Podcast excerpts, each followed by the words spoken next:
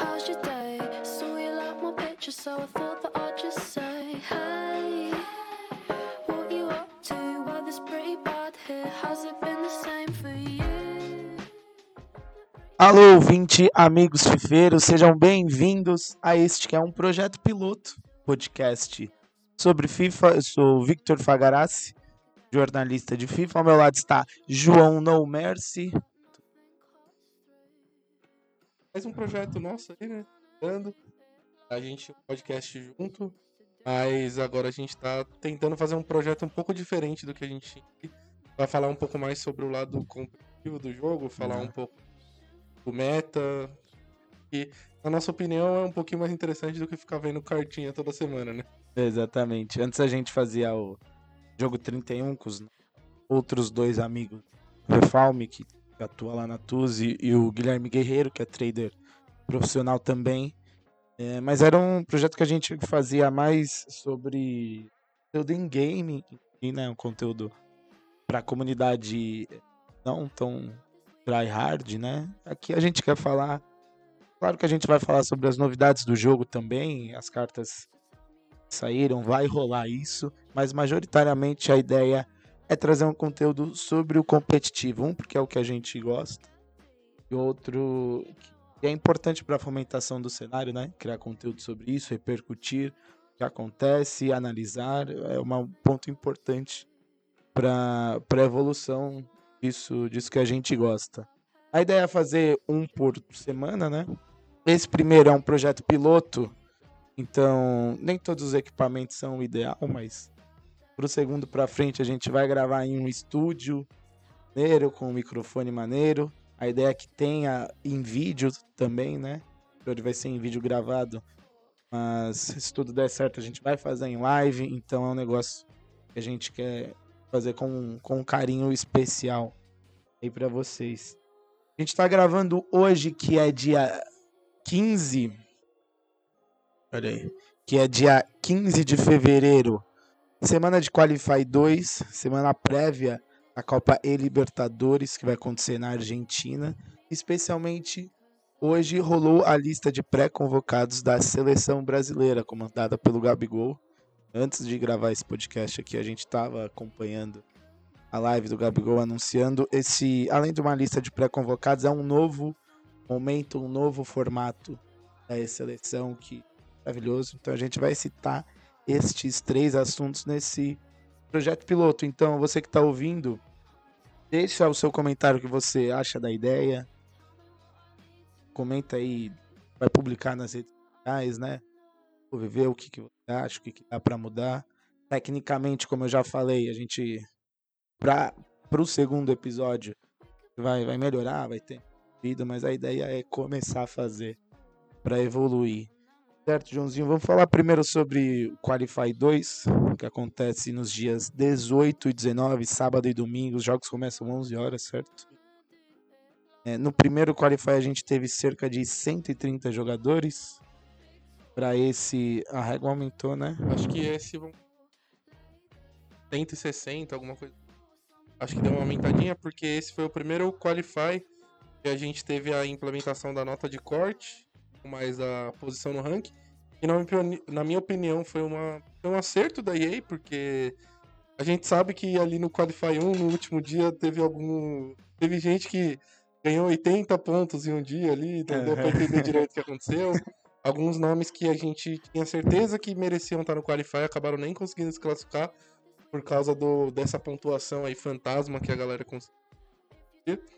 E aí eu acho que foi uma decisão acertada da EA de ter implementado essa nota de corte ao invés do, do formato antigo da posição. É, aliás, nesse Qualify 1, o Young foi o campeão e era uma pessoa que com certeza tem nível para isso. E é, ele tinha ficado de fora do Qualify 1 por um ponto, justamente nessa maluquice aí desse, desse ganho de pontos repentinos que rolou no último dia. Então foi uma prova de que aquele sistema não funciona. Sim, é, a- o Young, na, na verdade, ele classificou porque a gente teve. Acho que foi dois uruguaios que foram E caíram, pela né? questão. E, e aí eles caíram no dia do Eclubs, que deles ainda tava disputando o Qualify daqui. Acabou dando WO por conta disso. E aí o Yang acabou se classificando por conta disso, mas é aquilo. O que é, teve atleta meu também que não conseguiu classificar, o Arthur não conseguiu classificar. E desde o começo do FIFA, isso não é uma coisa que foi a gente da Tuzi que estava especulando. Todo mundo tinha certeza que os 800 pontos já garantiriam a vaga, porque era uma pontuação relativamente alta. Então a nossa meta sempre foi chegar nos 800 pontos. E com 800 pontos, uma semana antes do Qualify, a gente estava muito bem classificado. Acho que o Arthur estava 60 do ranking, 50 do ranking. E aí a gente foi acompanhando no último dia, eles foram atualizando a lista de acho que de duas em duas horas ou de três em três horas. E na última vez que a gente olhou a lista, ele ainda estava dentro. Quando eu acordei de manhã, tava, eu acordei sabendo que ele, o Vega, Prest e o Yang estavam fora do Qualify. E aí foi um susto, mas fazer E ainda que era uma lista no, no planilhas do Google, né? É, exato. Era uma coisa que era. Parecia muito pra gente que era uma pessoa que atualizava mesmo à mão a lista. E já era uma. Já era um, uma fórmula muito falha desde o ano passado. É, como a gente tinha o top 200 mundial que tem ainda dentro do jogo, eles podiam ter feito que nem era na WL, que Uhum. você conseguia ver o top 200 por região, e atualizando conforme eles iam ganhando o jogo, mas enfim, eles tomaram essa decisão. Mas agora com a nota de corte ficou muito melhor, porque você sabe que você faz os 800, tá? E aí você já tá classificado. Bem, eh, os meninos jogam a partir das 11 horas, nem todo mundo transmite. Torce para cada vez mais a galera transmitir os jogos, porque enfim, é importante os fãs verem. Inclusive, foi um ponto que o Gabigol tocou na convocação de hoje para a seleção. Tem gente que não transmite, então é difícil avaliar a gameplay sem ver. Então a gente espera que todo mundo consiga transmitir. É claro que tem problemas de conexão, né? Por exemplo, Liver, né? a conexão horrível, uma questão a se avaliar. Mas enfim, é, para esse Qualify 2, para passar de dia precisa fazer 5/2, certo? 5/2. 5/2 para passar para o segundo dia. E já é muita coisa, né? A gente tá num Qualify que são poucas vagas, é, numa região extremamente competitiva, talvez a região mais competitiva do mundo. É... João, primeiro deixa eu te perguntar, para alguém que está ouvindo, queira saber como que é a preparação de uma equipe para esse Qualify. A Tuzi é de uma dezena de jogadores, você atua só com os é, mais próximos a cinco, certo? Como que está sendo essa preparação é, em relação ao Qualify 1, que você já comentou aqui em off que é, esperava, é, eles esperavam ter um desempenho melhor e acabou não rolando. Me fala sobre a preparação para o Qualify 2. É, ah, assim, o Qualify 1 pra gente, ele não foi, principalmente pra mim, ele não foi o que eu esperava, mas também a gente teve que rolar por uma, a gente teve que passar por uma certa adaptação na questão da logística do time e como cada um ia se separar com seus atletas, porque a Tuzi montou uma estrutura gigantesca, eu acho que hoje a gente é o time mais forte da América do Sul. Sim. É, se for colocar o número de atletas bons com onde chegar, eu acho que hoje a gente é o time mais. E no Qualify 1, eu, na minha opinião, grande parte do, do nosso fracasso acabou sendo culpa minha também, por não ter conseguido conciliar direito o número de atletas com o treino. E aí, para esse Qualify, eu tentei adotar uma rotina de treino um pouco diferente, porque eu senti que alguns jogos que a gente perdeu foram situações muito específicas e acabaram atrapalhando a gente. Próprio Baldo, ele saiu de um 4/1 para um 4/3 em dois jogos que ele tomou gol no final do jogo, nos dois, exatamente o mesmo cenário.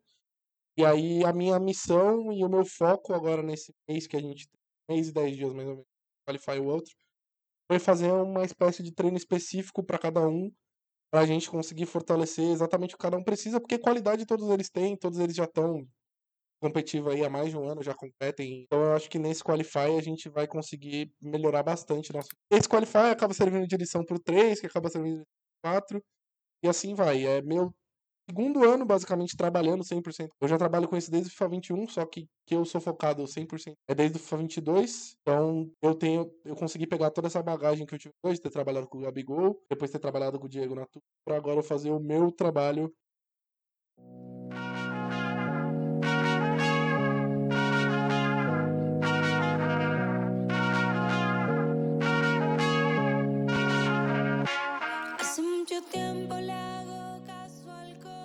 Qualify 1, só pra deixar registrado aqui, teve o título do Young, cima do PHzinho. Top 4 ainda teve Danielzinho, que caiu pro Young. Paulo Neto, que caiu pro PHzinho. É, na fase anterior ainda teve o Gui Barros, da BW.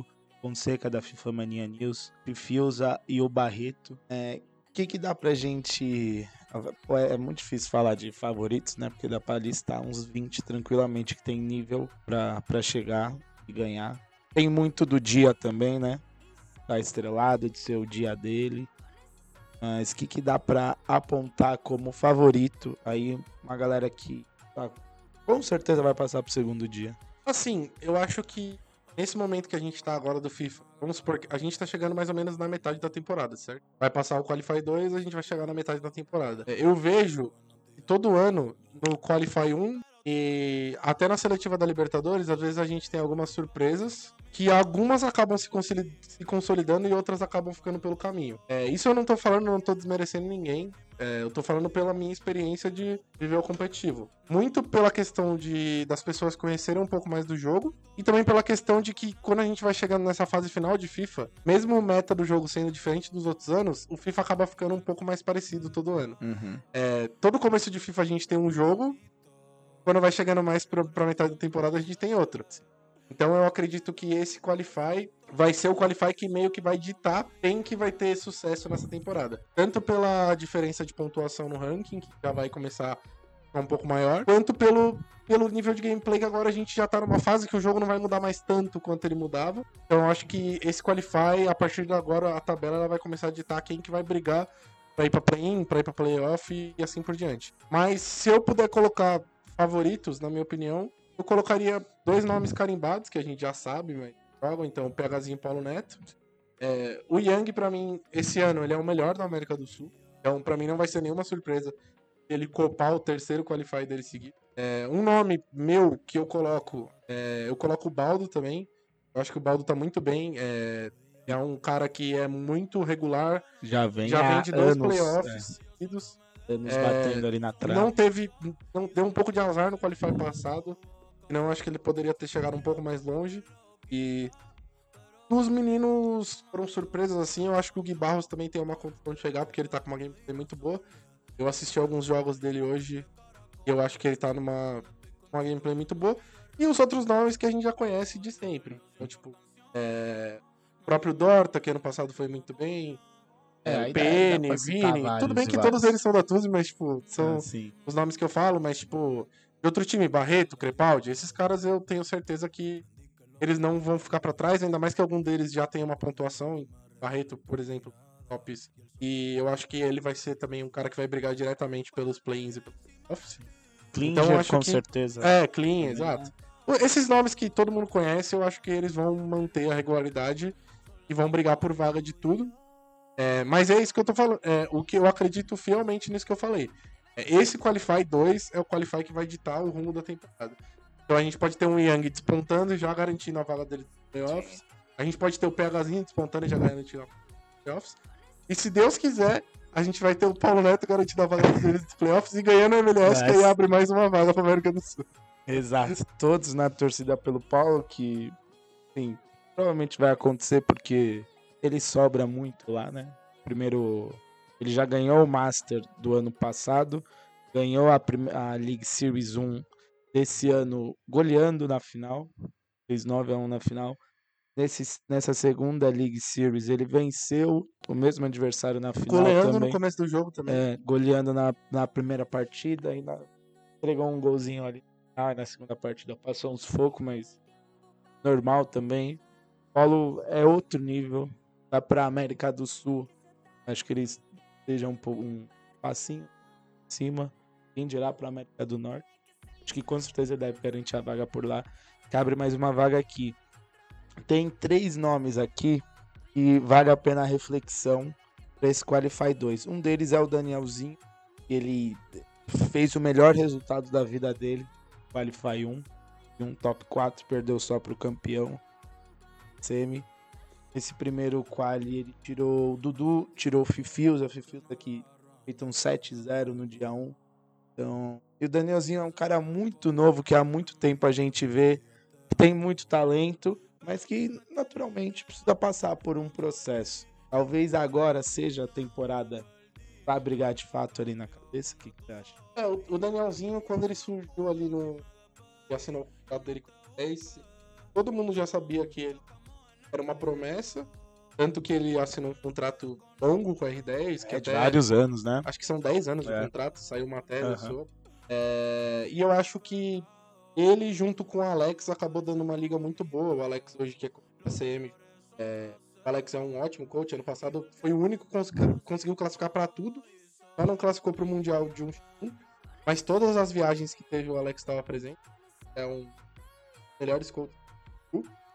E eu acho que o, o Danielzinho ele conseguiu aquela casca que a gente fala de ter caído tanto no suíço e aprendeu, agora eu acho que a- agora que ele passou a primeira vez de eu não lembro se ele passou alguma vez. Eu acho que agora que ele teve um resultado expressivo, eu acho que ele vai começar cada vez ser mais consistente e aprender a jogar qualify. Fala que às vezes o cara não tá tão bem, só que mesmo assim ele sempre chega no segundo dia Sim. porque ele aprende como joga o qualify. Pô, a gente vê muitas vezes um cara que na semana destrói na Jardes, todo mundo ganha muito no MD2, só que chega no Qualify, às vezes as coisas não funcionam. Acho que é isso que você falou, né? De Qualify ter uma atmosfera diferente. Isso o próprio Danielzinho, é, no passado, acho que ele ganhou 5, 6 yards É. né, durante a temporada e não conseguiu ir tão bem nos qualifies. Então, o peso do qualify ele influencia. Quando você sabe que é aquele dia que você Sim. que não é um campeonato durante paga 10 reais, você é um ótimo treino. Mas não é um campeonato que todo mundo leva campeonato temporada. Eu acho que quando chega aquele dia que você precisa performar, você não tem essa experiência, você acaba, tipo, penando um pouco pra você. Mental, né? Mental. Mental é muito forte. É... Cara, e o Fifiusa? Fifiusa recentemente venceu a semana 1 do E-Clubs da primeira divisão. Ele e o Edson já garantiram a vaga aos playoffs do 2v2. Nesse Qualify 1, como eu citei, ele tinha feito um 7-0 no primeiro dia. Tava jogando muito bem. Acabou caindo na quartas de o Danielzinho. Será o. Pô, a gente torce muito pro Zé voltar, porque ele tem muito talento. Acho que dá pra esperar dele um bom resultado de novo, né? É, o Fifiusa, ele já é um nome consolidado no cenário. Essa casca, por exemplo, ele já tem, né? Desde o FIFA 19 aí, ele sempre viajou, classificou. No FIFA 20 ele ganhou a primeira Foot Champions Cup no Play. E depois Uhum. perdeu o Tex na frente. É, nos outros anos, o que eu sinto um pouco dele, ele a- acabou não conseguindo ir tão bem no começo. E aí depois ele meio que largou de mão, com- não conseguiu ter os resultados que esperava dele. Mas eu acho que nesse ano, ele tendo ido para uma equipe nova, aqui no Brasil, eu acho que ter a proximidade da equipe, que- como ele ficou muito tempo lá fora, eu tenho certeza que ele não tinha contato com quem era da verdade. equipe e tal. É, eu acho que isso acabou fazendo diferença para ele. E eu acho que esse começo de temporada para ele, que foi muito bom, ele quase classificou também na Libertadores, eu acho que ele passou pro segundo dia. É, eu acho que isso dá um gás a mais para ele tentar voltar pro nível que ele tem- sempre teve nos FIFAs antigos. Perfeito, concordo. Sinto. E tem. Pô, e tem o Pedro Rezende. Pedro Rezende acabou não passando pro segundo dia do Qualify. Ele perdeu justamente o sétimo jogo pro Young. Os dois estavam ali pelo sétimo jogo. Só que é um cara que, pô, tá falando aqui de casca. É um que mais tem. Um mental absurdo. É, Cara, eu tenho quase a plena certeza que ele vai chegar longe nesse, porque ele precisa chegar, né? A gente tá falando de, de temporada. Para um Rezende ficar fora de um dia 2, talvez já não tenha mais chances pelo ranking.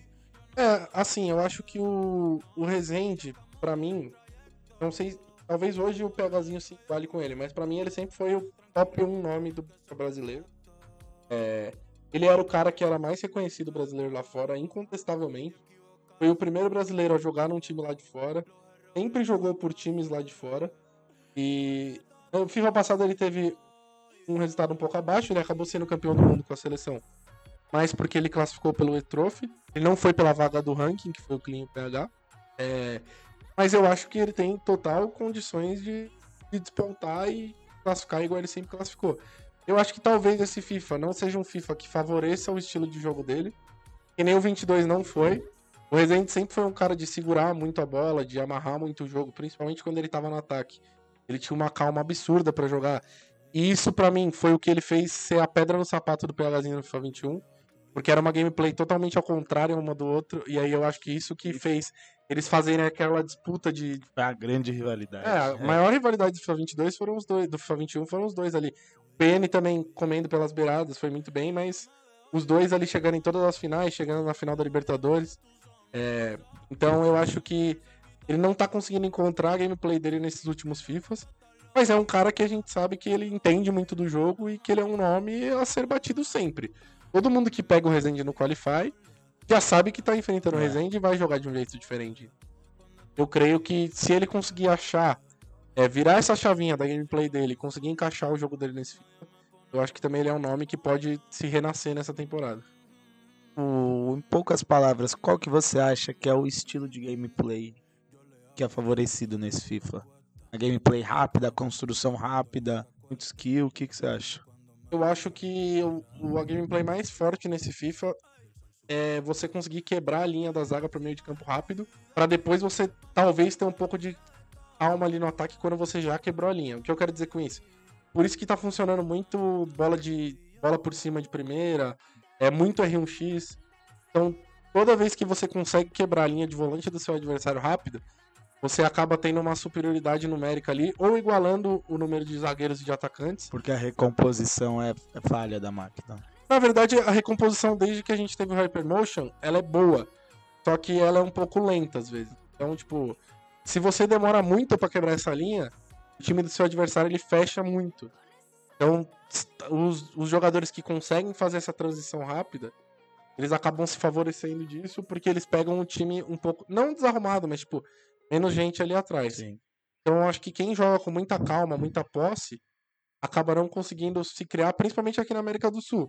Se a gente pegar lá na Europa, já é um outro tipo de gameplay. O Nicolas, ele sempre jogou do mesmo jeito, que é essa gameplay, uma- essa gameplay um pouco mais lenta, mas como o Nicolas é muito sólido na defesa, ele acaba conseguindo passar Compensando. por lá essa, esse tipo de gameplay. É Pra finalizar o Qualify aqui, que a gente tem mais dois assuntos pra tocar. Que precisa pra passar de dia, além de jogar muita bola, mas acho que a sorte na hora do chaveamento ajuda muito, né? É, a- o suíço, às vezes, ele acaba sendo ingrato para algumas pessoas. Eu digo por nós mesmo assim. É, o Baldo no Qualify 1, ele pegou o Dorta, o Crepaldi. E não lembro, se foi, não lembro se foi o Dudu, mas eu lembro que ele pegou três jogos muito difíceis seguidos. E isso acaba atrapalhando um pouco no dia, sendo que às vezes você tá 1 barra 0, você pode acabar pegando um adversário um pouco mais fácil. É, Mas eu acho que a cabeça, principalmente quando você tá ali naqueles últimos jogos pra classificar, ela é o que faz mais diferença. Eu vejo muita gente fazendo um 4/0, indo para um 4/3 ou começando muito bem e não conseguindo não conseguindo continuar. Como eu vejo também muita gente que quando pega o 0-2 já já é caixão. sabe? É, eu acho que o, o Prest da Tuzi nesse Qualify ele fez 0-2 e fez um 5-2, que já é um cara aí que tá no cenário há muito tempo, faz bastante tempo que ele conseguiu erguer, porque ele sabia que tava. E eu acho que também o Natan ficou um 2 e conseguiu passar de dia. Então, inclusive, a gente fala de azar. O Natan e o MH se pegaram, acho que eles estavam os dois 2 barra 2 e acabou caindo os dois, sendo que, tipo, Sim.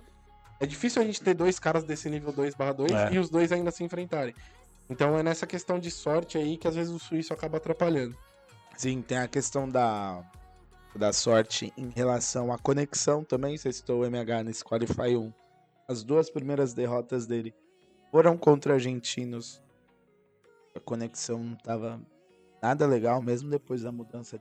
Era uma coisa que prejudicou muito ele. Então, pô, as duas primeiras partidas já numa conexão ruim, já é uma montanha pra você. Então já são detalhes que vão que acabam galgando essa trajetória no primeiro dia que acaba fazendo toda a diferença.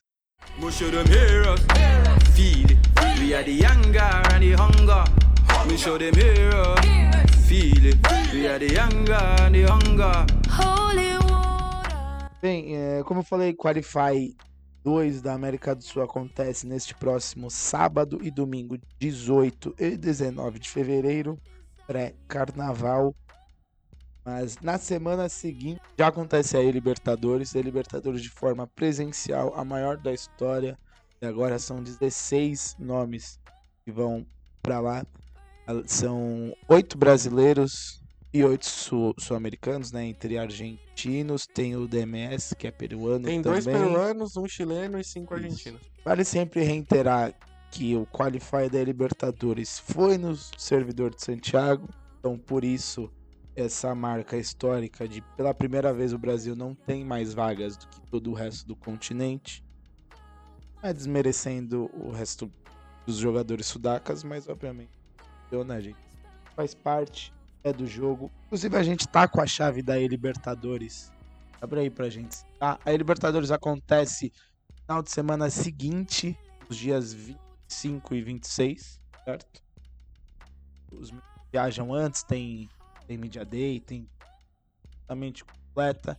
Vai, tá- ter transmissão oficial da EA, máximo de jogos possíveis. A gente ainda não sabe se no primeiro dia, vou explicar como, como que vai ser, mas talvez no primeiro dia não dê pra ver todos os jogos, né? No segundo dia vai dar pra ver todos os jogos, mas os, no primeiro dia alguns jogos vão ser simultâneos. Na Copa do Mundo, a EA disponibilizou links separados pra gente escolher quais jogos a quer ver. Sabemos ainda vai acontecer na Libertadores. O João vai falar a chave aqui, mas antes eu quero explicar que foi que o regulamento é o seguinte: foram divididos entre quatro brackets. Cada um deles funciona como se fosse um campeonato separado com winner e loser certo? Esse chaveamento foi decidido pela colocação no Qualify 1. Pedido pelo É, Libertadores. Foi uma decisão um pouco esquisita. Essa decisão acabou me favorecendo um pouco, não vou negar. porque muito provavelmente se fosse pelo, pelo ranking da Libertadores, a gente ia ter um Cliver e Clean no primeiro jogo. Então eu fiquei um pouco feliz de eu pegar o Clean logo no primeiro jogo. Mas acabou, a gente acabou ficando numa chave só com estrangeiros. Uhum. Foi a decisão deles, a gente não pode fazer nada. A gente assinou os termos de uso, né? É, Aceitando tudo que eles decidiram. já tá definido.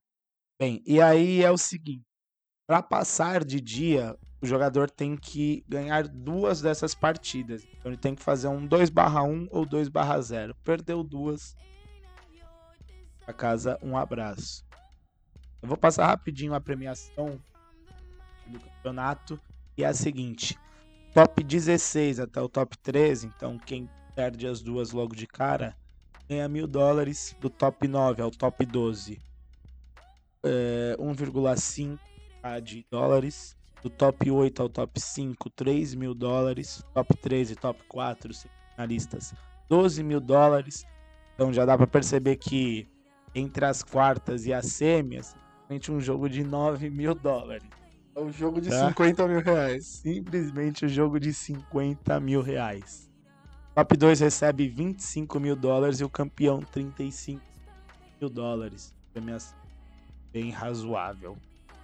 É, cita aí os. Citar o chaveamento pra gente? Tá, vamos lá. Na bracket A, a gente vai ter PHzinho contra a Vega e Baixada contra Charlie Human. Isso. E aí, quem perde, enfrenta quem perde. Isso, quem perde enfrenta quem perde, e aí depois quem ganha pega quem perde da final da Winners. E aí é no sistema final, é. winner e loser normal, como a gente já conhece. Aí na bracket B, a gente tem Tongaúna contra Cliver, Ieze Correia contra o DMS do Peru. Boa bracket pra você, hein? no... Pezinho no chão. Na bracket C, a gente tem Paulo Neto e Magic do Peru também. Agardashi do Chile contra DGZ da SPQR. E no bracket D, a gente tem Klinger Castro da Miners contra a Raridade da CM. E Cebaluone argentino contra Ezeuto argentino. É... Tem- logo de cara não tem nenhum grande grandes favoritos, né? Também porque, como a gente falou, o chaveamento foi definido pelo ranking Qualify 1, né? Deixou escapar um pouco. É, pô, um evento presencial tem um negócio diferente também, né? A gente tava falando aqui de casca. tem ainda uma casca maior que é jogar um presencial. Tem gente aí que nunca viajou. Cara que.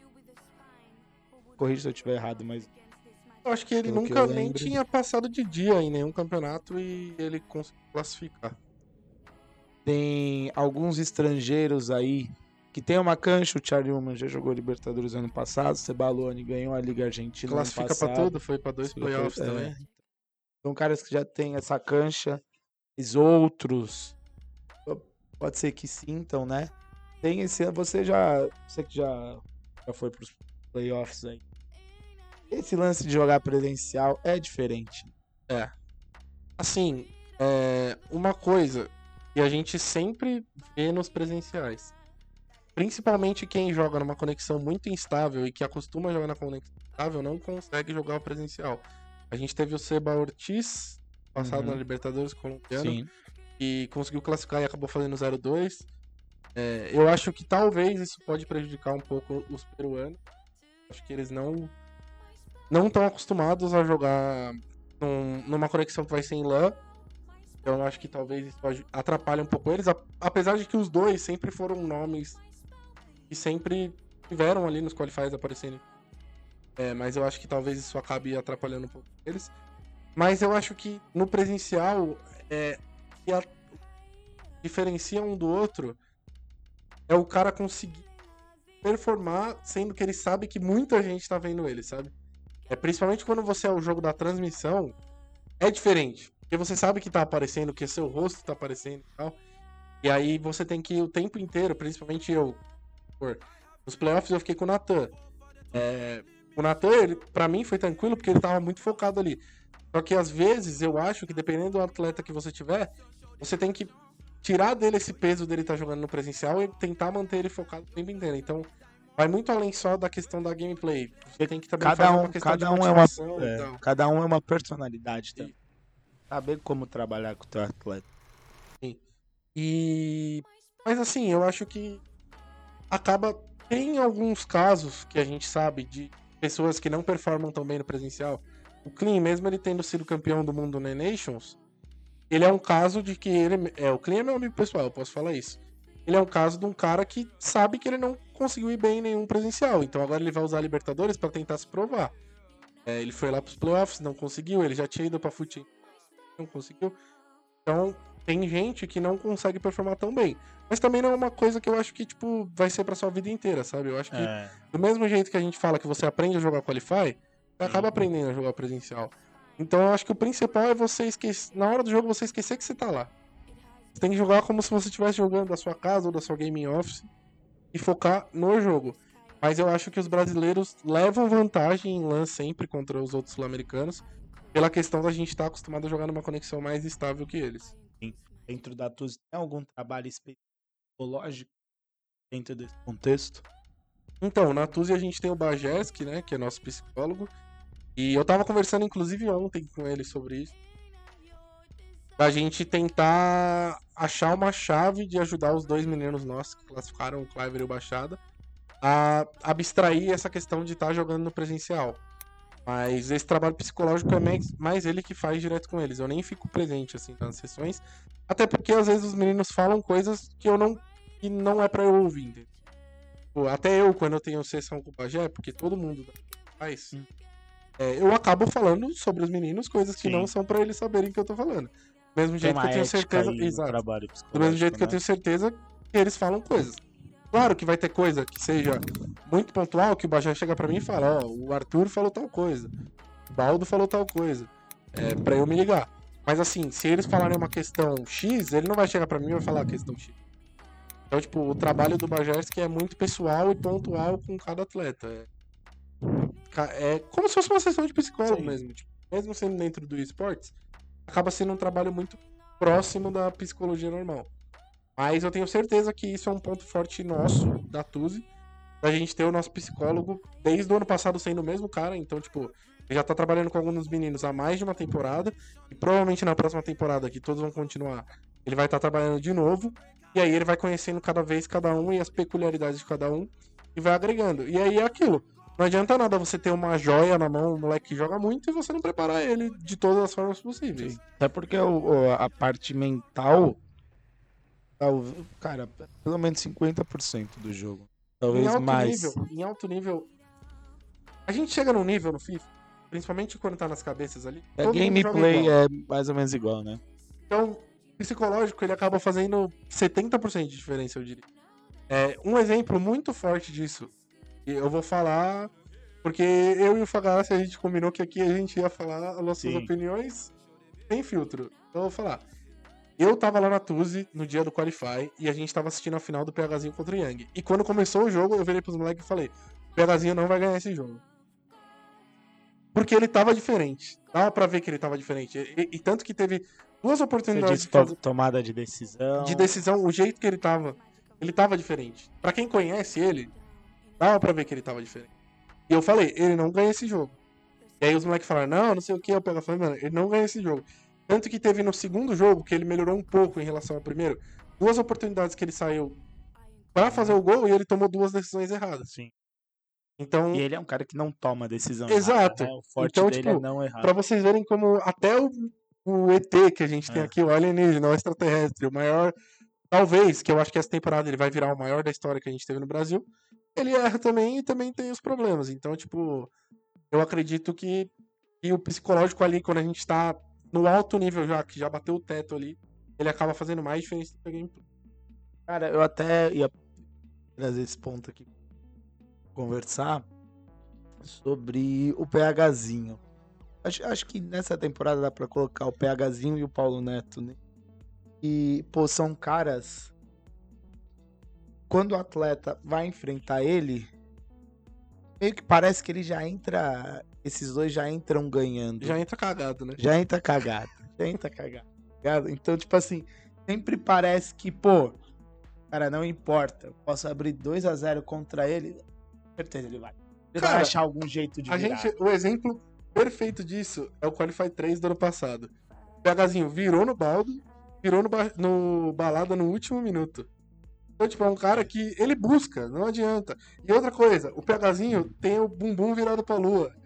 Ele é iluminado. Ele é vai ter iluminado. coisa que vai dar certo só pra ele, entendeu? Pô, esse Qualify aí 3, você pode falar perto do Gabigol. É, então, ele, Nossa, mano, o eu tava, eu tava lá esse dia, quando, porque eu tava cobrindo pela Miners. E aí saiu na final, o Balada jogou muita, muita bola e últimos segundos ele vai tomar o gol, o cronômetro já tinha estourado, tá ligado? A última bola da última bola. Eu tava aqui com o celular filmando atrás, comecei a filmar pra gravar. Na hora que eu ia, a gente tava em live, né? Apareceu eu filmo. Aí eu filmando aqui o Gabigol, louco, o gol, aí vai pra trás. Aí o PHzinho até ficou me zoando depois disso. Que É, sorte então. pra ele que eu ziquei. Não, isso, Mas isso é um bagulho incrível. É, é uma coisa dessas que que- acontece com ele. O meu tesão no FIFA é exatamente isso. É, não tem nada mais viciante do que um Qualify. É o que eu falo. Qualify, eu chego no domingo em casa, eu tô morto, mano. Minha mãe até fala, tipo, mano, tem que melhorar nisso, porque ele suga a minha alma de uma forma inacreditável.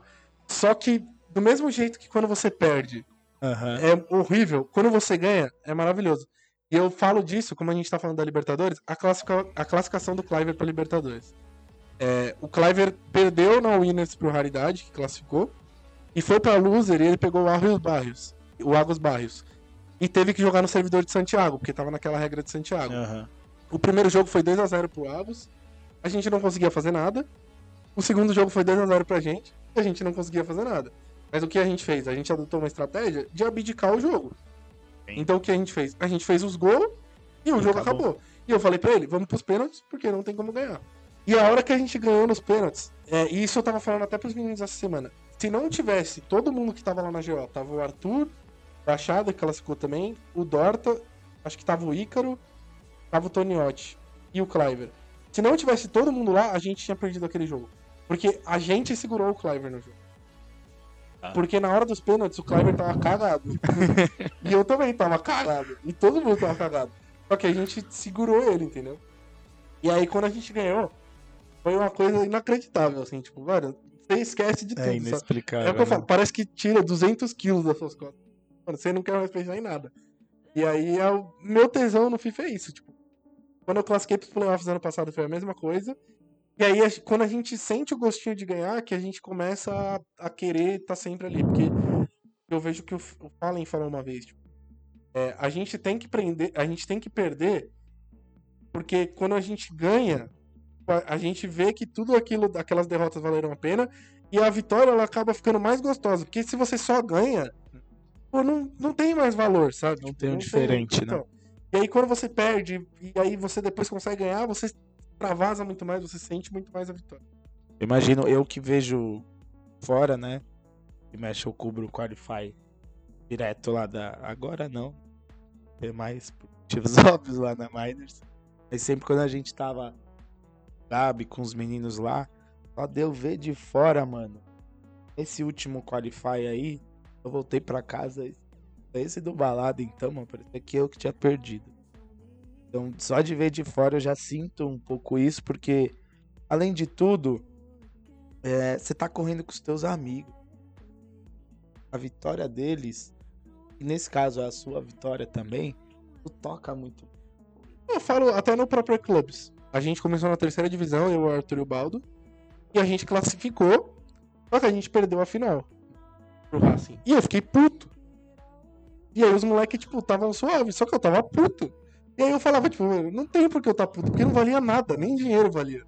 Só que eu queria Ganhar. classificar em primeiro, tá Sim. ligado? Tipo, eu não queria classificar em segundo. Né, o que, que, que rolou nessa, nessa final? O Racing ganhou todos os jogos que eles jogaram. É, eles ganharam da gente na Winners. Aham. Aí a gente desceu pra Loser. Não, eles ganharam da gente na final da Winners. Aí a gente desceu pra Loser, ganhou do AP, que é o Tongaúna e o. Águas Barrios. E aí pegamos eles de novo na final. E, mano, simplesmente eles jogaram melhor, não tem o que falar. Tipo, eles estavam com o Ibrahimovic lá que tava encapetado. É, e é uma boa dupla também. É, o então, eles é bom, jogaram né, melhor, não mano? tem o que falar. Não foi aquele jogo que você fala, ah, teve isso, isso, Aham. isso. Não, eles jogaram melhor. Só que eu falo, eu fiquei puto porque eu não queria perder. Tipo, eu Sim. fui pra ganhar e pra ser campeão, tá ligado? É o que eu falei. Eu, mano, tô feliz pra caramba de ter dois top 16 da Libertadores. Minha temporada já mudou de patamar. Sim. Já vou ter a viagenzinha do ano garantida e tal. Só que eu falei pros moleques essa semana, a gente tá indo pra lá pra ser campeão. Não adianta a gente se contentar com o top 16, sabe? Tipo, se perder, eu sempre falo isso pra eles. É, a gente não tem que se preocupar com a derrota. A gente tem que se preocupar que se a gente perder, a gente tem que ter feito tudo o que dava. Eu não Dá quero que vocês si, né? chegam pra mim depois do jogo e falem, ah, dava pra ter feito isso. Não, é pra gente ter feito tudo. E outra coisa, se a gente perde, a gente perde junto, e se a gente ganha, a gente ganha junto. Eu nunca vou chegar e falar, ah, mano, você fez isso, você perdeu, você perdeu comigo, você ganhou, você ganhou. O... Dentro dessa ideia de tudo nesse jogo, como que se prepara pra enfrentar um PHzinho Paulo Neto? Como que ganha desse? Então, quando, quando a gente enfrenta caras que a gente tem mais noção, eu já tenho um jogo pronto. Já tem uma estratégia Isso, pronta. principalmente o Young aí, esse Qualify. Como isso daqui provavelmente vai sair depois do Qualify, Aham. é, o Baldo jogou com o Young aí 700 mil vezes. né? Outro. Então, a gente já tem o jogo pronto contra o Young. Pô, se eu pegar o Young, a gente já sabe o que a gente vai fazer. É, então, talvez saia antes do Qualify. Ah, tudo Então, bem, mas não tem problema, não tô falando Ah, que eu vou fazer, mas... Então, Sem ver se vai dar a gente certo, se né? enfrentar, a gente vai jogar tudo igual, infelizmente. mas é isso. Então, tipo, esses caras que são mais conhecidos, a gente consegue ter uma noção maior do que É. fazer durante o jogo. Mas, às vezes, se é um cara que a gente não jogou tanto contra e tal, é mais ou menos o mesmo jogo, assim, sabe? Mas é muito... A Jarles ajuda muito por causa disso. É, sempre que tem Jarles eu assisto tudo que dá, e aí eu pego muita gameplay dos, dos meninos, mas principalmente os que são mais próximos de mim, tipo o Clean e tal, a gente convive muito no dia a dia, assim. Então a gente acaba conversando bastante. E muita coisa que ele fala que ele tá fazendo, eu acabo pegando pra gente. E às vezes eu falo alguma coisa também. E eu acho que é normal, sabe? Tipo, também, Sim. porque além de tudo, você acaba fazendo amizade. Porque Sim. você vai viajar junto, você fica junto. Eu trabalhei com o Clean já antes de ter ido pra Tuz, então você acaba levando e hoje, basicamente, 90% do meu ciclo de amizade é de gente do FIFA. Então, tipo, não tem como você conviver fora, mas tudo que alguém fala você acaba levando, sabe, pra dentro. Ah, e tipo assim, faz parte do jogo e entre falar e a parada dar certo, existe gap também. Sim. E assim, é, pô, posso falar, é, você pode ter, cara, todo mundo já estudou mil vezes o PHzinho. Mesmo assim ele consegue realizar. Então, não é uma coisa certa, né? Fora que sempre existem, o player pode trazer coisas novas para aquele campeonato, ele pode blefar de algum jeito, pode preparar, igual você tá preparando alguma coisa especial para esse qualify, podem preparar alguma coisa que contra-ataque isso, esse é, é tipo um jogo de blefe também, né? Então, falar assim não tem nenhum problema. É, tem muita coisa, principalmente de específico, que a gente não faz em treino. Então, acho que tem umas duas jogadas aí que a gente tem que eu não deixei eles fazerem contra ninguém, a gente só faz Aham. contra a gente. Até por causa dessa questão, porque como eu pego muita coisa da Europa e eu sei que muita coisa que eu tô sabendo agora, muita gente não tá fazendo, é, a gente deixa pra fazer no Qualify, porque senão, a partir do momento que um descobrir, todo mundo vai fazer. É, sim, eu acho que essa- esses detalhes pequenos, tipo uma jogada especial de escanteio, são os dedos mais preciosos, né? Ah, sei lá, um- uma formação, essas paradas mais gerais, é, tem por que guardar, né? Sim, sim. Fechou, é isso sobre Libertadores. A Libertadores acontece nos dias 25 e 26. João vai estar presencialmente lá. Você viaja que dia? Quarta-feira? Viagem quarta-feira, dia 22. Quarta-feira, dia 22. É, a maioria dos jogadores. Eu acho que todos os brasileiros vão juntos. É, é, vai todo mundo no mesmo voo, porque o, o Cliver vai estar aqui em São Paulo, então ele vai junto comigo. O Baixada vai voltar pra Curitiba, porque ele tem um compromisso, e aí ele vai pegar o voo de Curitiba pra pegar o mesmo voo que a gente. Então eu Aham. acho que a EA, não é a EA na verdade. Quem tá organizando a Libertadores é uma empresa lá de Barcelona. E eu acho que eles colocaram todo mundo no mesmo voo de ida e volta. Sim. Todo mundo vem pra São Paulo e vai, e todo mundo volta pra São Paulo e vai pra casa. Isso é legal também pra aproximar a galera, né? Sim. Tem, de- des- des- deste elenco de brasileiros que vai pra Libertadores. Tem muita gente que já é amiga, mas é bom que para todo mundo se feche, todos os brasileiros é, uns ajudem os outros, né? É importante. Sim, é, é o que eu falei antes aqui pra você, que a gente tava em off. A grande maioria do pessoal que vai foi pra Londres junto do ano passado. Aham.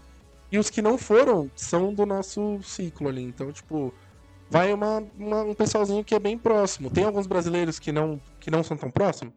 Mas lá a gente acaba ficando tudo junto. É sempre assim, sempre fica todos os brasileiros junto. Às vezes, quando é lá fora, a gente fica com os argentinos também, mas os argentinos eles são mais na dele. É que, na real, ninguém é louco que nem a gente. Então, tipo, a gente é sempre o centrinho das atenções ali, sabe? E aí, às vezes alguns gringos vêm na nossa, assim, tipo, o Elito, o King CJ, Aham. foram os caras que, tipo, se aproximaram da gente lá. Mas a maioria dos caras tem um pouco de medo da gente, eu acho. Com certeza vai ter um rolezinho lá em Buenos Aires. É, sempre tem.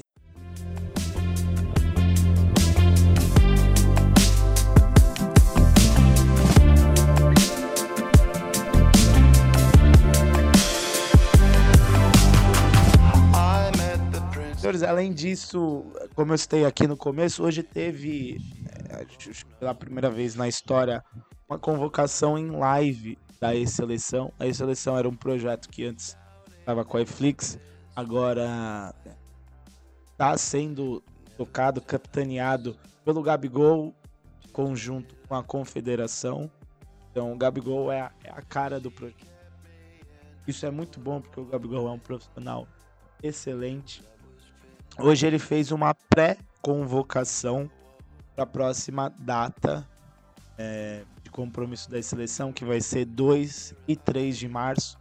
A seleção vai jogar a terceira semana de play-in aqui na América do Sul. Precisa garantir a classificação aí playoffs. Caso não vá bem nessa semana, ainda vai ter uma espécie de repescagem. Você consegue garantir. Na realidade, vai obviamente vai pegar uma vagas. O talento é muito alto, tem muitas chances. Mas enfim, é um novo ciclo da seleção, uma mudança. E agora, é, como o Gabigol citou aí na, na live e certeza repercutido nas redes, eu escrevo lá para SB Players e a gente eu vou escrever muito sobre isso, explicar como vai ser esse ciclo da seleção. Mas basicamente hoje ele, convoca, ele pré-convocou seis atletas para uma bateria de testes. É literalmente uma pré-convocação para depois selecionar quatro nomes que vão integrar esse elenco para essa próxima data. Depois dessa data vai rolar uma outra pré-convocação, então é um negócio que vai mudando conforme a data, que acho que faz todo sentido, né? Porque FIFA tem muito de momento. Dá pra você selecionar quatro caras até o final da temporada. Às vezes no final da temporada o cara já não tá bem. Não, e outra, o jeito que era antes era muito falho. Porque Muito. como era um campeonato, às vezes o cara tá bem num dia e, É. no outro não tá, sabe? E aí, às vezes o cara tá naquele dia pra classificar e depois não rende. Então, tipo, eu acho que o Gabigol escolhendo como é ele que vai conduzir, eu acho que é o jeito mais justo da gente ter. Ainda mais desse, dessa forma que vai ser esse ano, que o time vai acabar trocando durante a temporada. Isso eu achei que foi o mais interessante de tudo. É, ele poder assistir como a, a temporada vai se desenrolando pra no final pegar realmente quem foram os melhores da temporada. E não ser que nem eram nos outros anos, que a gente acabava pegando depois do Qualify 2. E aí um Yang ficar de fora, que foi É. absurdo no final do ano passado. E... Sim. Não, concordo, 100%. O... Bem, eu posso falar porque eu tava fazendo parte desse projeto anterior da seleção, era um negócio bem engessado, era bem complicado. Agora, nessa nova fase, é, ao, ao que parece, não Gabigol ainda, mas parece que ele tá capitaneando todas as decisões, então com certeza serão boas decisões. Hoje na live ele citou que levou em consideração muitos apontamentos da comunidade para deixar uma parada mais lúcida e justa possível, né? Enfim, ele chamou seis nomes. São Gabriel Crepaldi, da MGCF, Finger, da Miners, PHzinho do Ajax e Rezende também do Ajax. Esse é o elenco que foi campeão mundial. Já estava trabalhando junto com a seleção. Além disso, Paulo Neto e Young do Atlanta. Esses comentários estão numa temporada absurda, ganharam Eclipse, o Paulo Neto campeonatos aí seguidos. Dessa convocação, vamos agora dar uma cornetada no Gabi. É, dos que ficaram de fora, que tinham chance, que enfim, seriam razoáveis de estar nessa convocação aí. Quem que você acha que, que dá pra gente indicar? Torta, baixa brincadeira. É, não, assim, é, a gente tava conversando aqui antes e eu acho que o, no- o único nome que eu trocaria seria o do Rezende. E não é nenhum demérito pra ele. É. Só que eu acho que, tipo, tem dois nomes ali que talvez mereciam estar no lugar dele. Um é o Barreto, que foi top 4 do E-Clubs junto com o Crepaldi, que ano passado foi pra Libertadores, e nesse ano já pegou um top 5 no Qualify, É. e chegou na final do E-Clubs do- da Divisão 1. É, o Barreto que tem uma cancha muito forte de 2v2 Exatamente. e mostrou muito bem o 1v1 hoje. E essa o- temporada. O outro que talvez eu colocaria também seria o Edson do ACM, que é um moleque que ele não aparece tanto, só que ele tá sempre chegando com resultado. Ele é um cara que às vezes você vai apontar os melhores e você acaba esquecendo dele justamente por esse perfil dele mais low profile que a gente tava falando. E o que va- vale salientar que eu acho que ele. É, foda eu opinar daqui, né? Eu conheço ele. Mas que eu acho que ele deveria trabalhar pra mudar, né? Hoje na convocação o Gabigol, o Gabigol citou. Pô, é, eles jogaram E-Clubs, mas deu pra ver, porque ninguém fez transmissão. Sim. Impacta na decisão também, né? É, então, eu acho que isso é uma coisa que a maioria dos atletas falha. Eu acho que, na real, a, é, essa exposição de imagem é uma coisa que todos falham. A gente tem alguns que conseguem trabalhar isso Uhum. maior- melhor, o Vini é um desses, é, que consegue trabalhar melhor a imagem dele, o Spider e tal.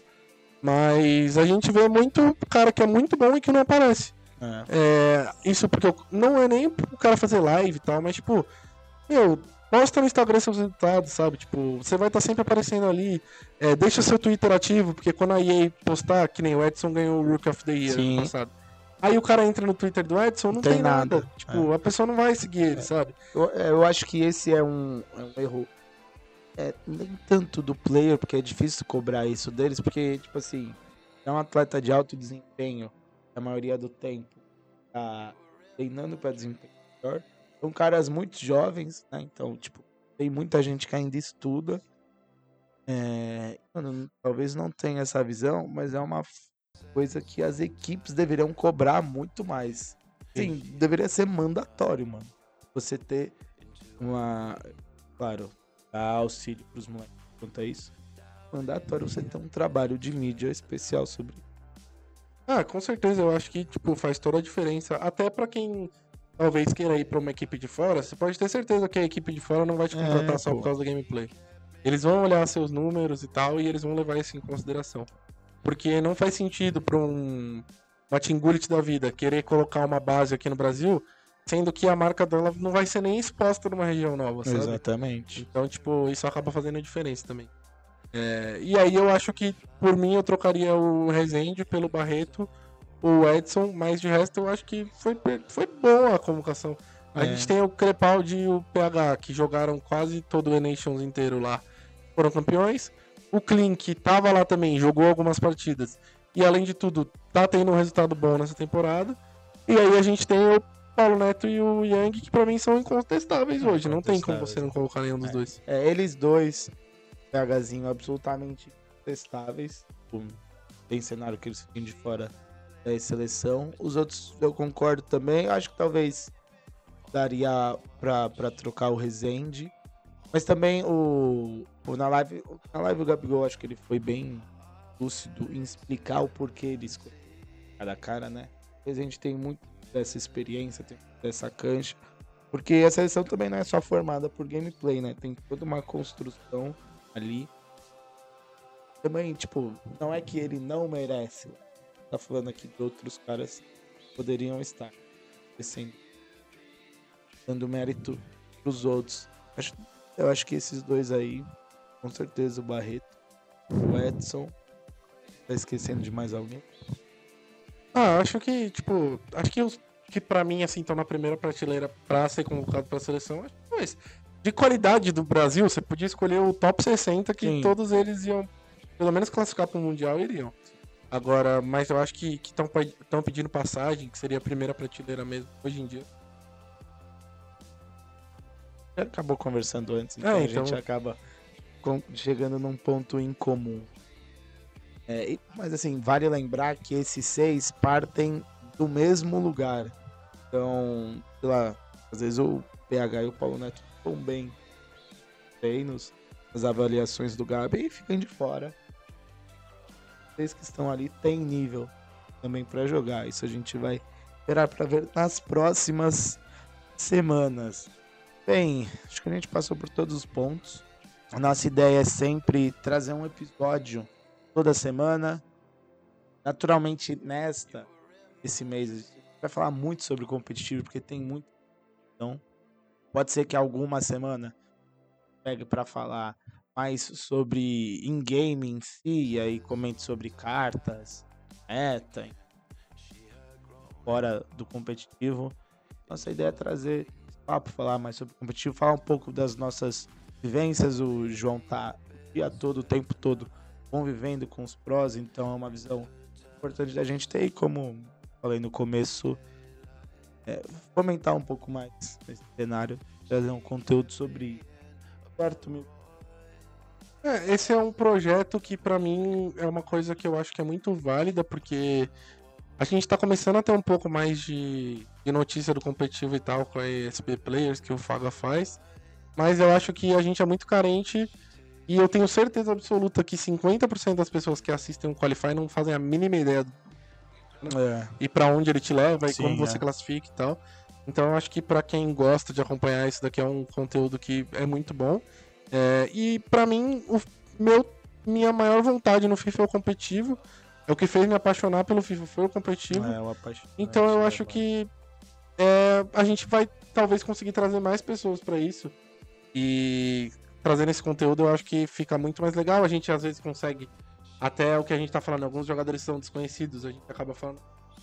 E às vezes alguém que não conhece acaba ficando sabendo deles. É, então eu acho que é interessante o projeto por causa disso. E uma coisa que a gente tinha falado antes e que a gente esqueceu de falar, mas eu vou falar agora. Se você ouviu até aqui, ajuda a gente a achar um nome pra esse projeto. Ah, é verdade. É. Deixa uma ideia aí nos comentários, porque a gente ainda não, não conseguiu decidir. Mas Antes, o outro nosso podcast era nome tinha levado o nome de jogo 31, mas pô, o bagulho ficou tão defasado que É, nem tem mais o 30 jogo- jogos o jogo na 31 WN. ficou defasado dentro do jogo 31, É. porque eles tiraram 10 jogos. Vai pensar em algo. Então, tá ouvindo isso aqui, deixa aí nos comentários. Dá uma ideia. é, é, pode criticar o João também, se você É, pode, aí. pode cornetar. Eu, eu tô falando aqui, é, a minha ideia de ter esse espaço é de falar do que a gente quiser e aí uma das nossas ideias é até acabar trazendo notícia e tal. É, quando Sim. tiver pauta quente, com certeza se a gente tivesse começado na semana passada, a gente ia ter falado da questão do Gabigol ter saído. Sim. Então, Nossa, aí rende É, muita então, conversa. esse é o nosso objetivo aqui, é trazer, além do conteúdo competitivo, também trazer uns fofoquinhos aí do, do celular do. FIFA e deixar sempre vocês aí sabendo o que tá acontecendo. certeza. É, esse- não sei exatamente o dia que sai esse podcast, esse primeiro, esse piloto, né? Com certeza vai sair antes do Qualify 2. O segundo, espero que a gente grave antes Da da viagem, né? Da Libertadores, você viaja na quarta. Grava antes para comentar mais sobre Libertadores, fazer um resumo do Qualify 2. Vamos ver o que rola. E é isso. Obrigado você que ouviu até aqui. É, pô, é difícil encerrar a parada sem um nome, né? É, então, mas é isso aí. né? É o, é o podcast.